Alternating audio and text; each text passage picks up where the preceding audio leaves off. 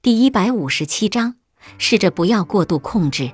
解决你心爱的人的焦虑问题，并不是你的职责。实际上，不断的想要消除它，只会让它变得更糟糕。正如我们之前讨论的一样，家人情绪的过度卷入会阻碍治疗。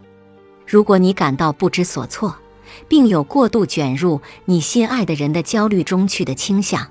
这里有一些释放你自己压力的一些方法，鼓励你心爱的人寻求帮助，找到方法来降低对你心爱的人焦虑问题的卷入程度，花更多的时间在自己身上，让你心爱的人对自己的问题承担更多的责任，考虑参与一些活动来降低你的压力水平，比如锻炼、瑜伽、冥想、放松练习或一种兴趣爱好。针对你自己的压力和焦虑，考虑接受专业的帮助；针对你和你心爱的人的关系问题，考虑接受专业的帮助。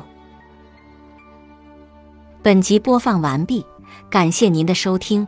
喜欢别忘了订阅专辑，关注主播主页，有更多精彩内容。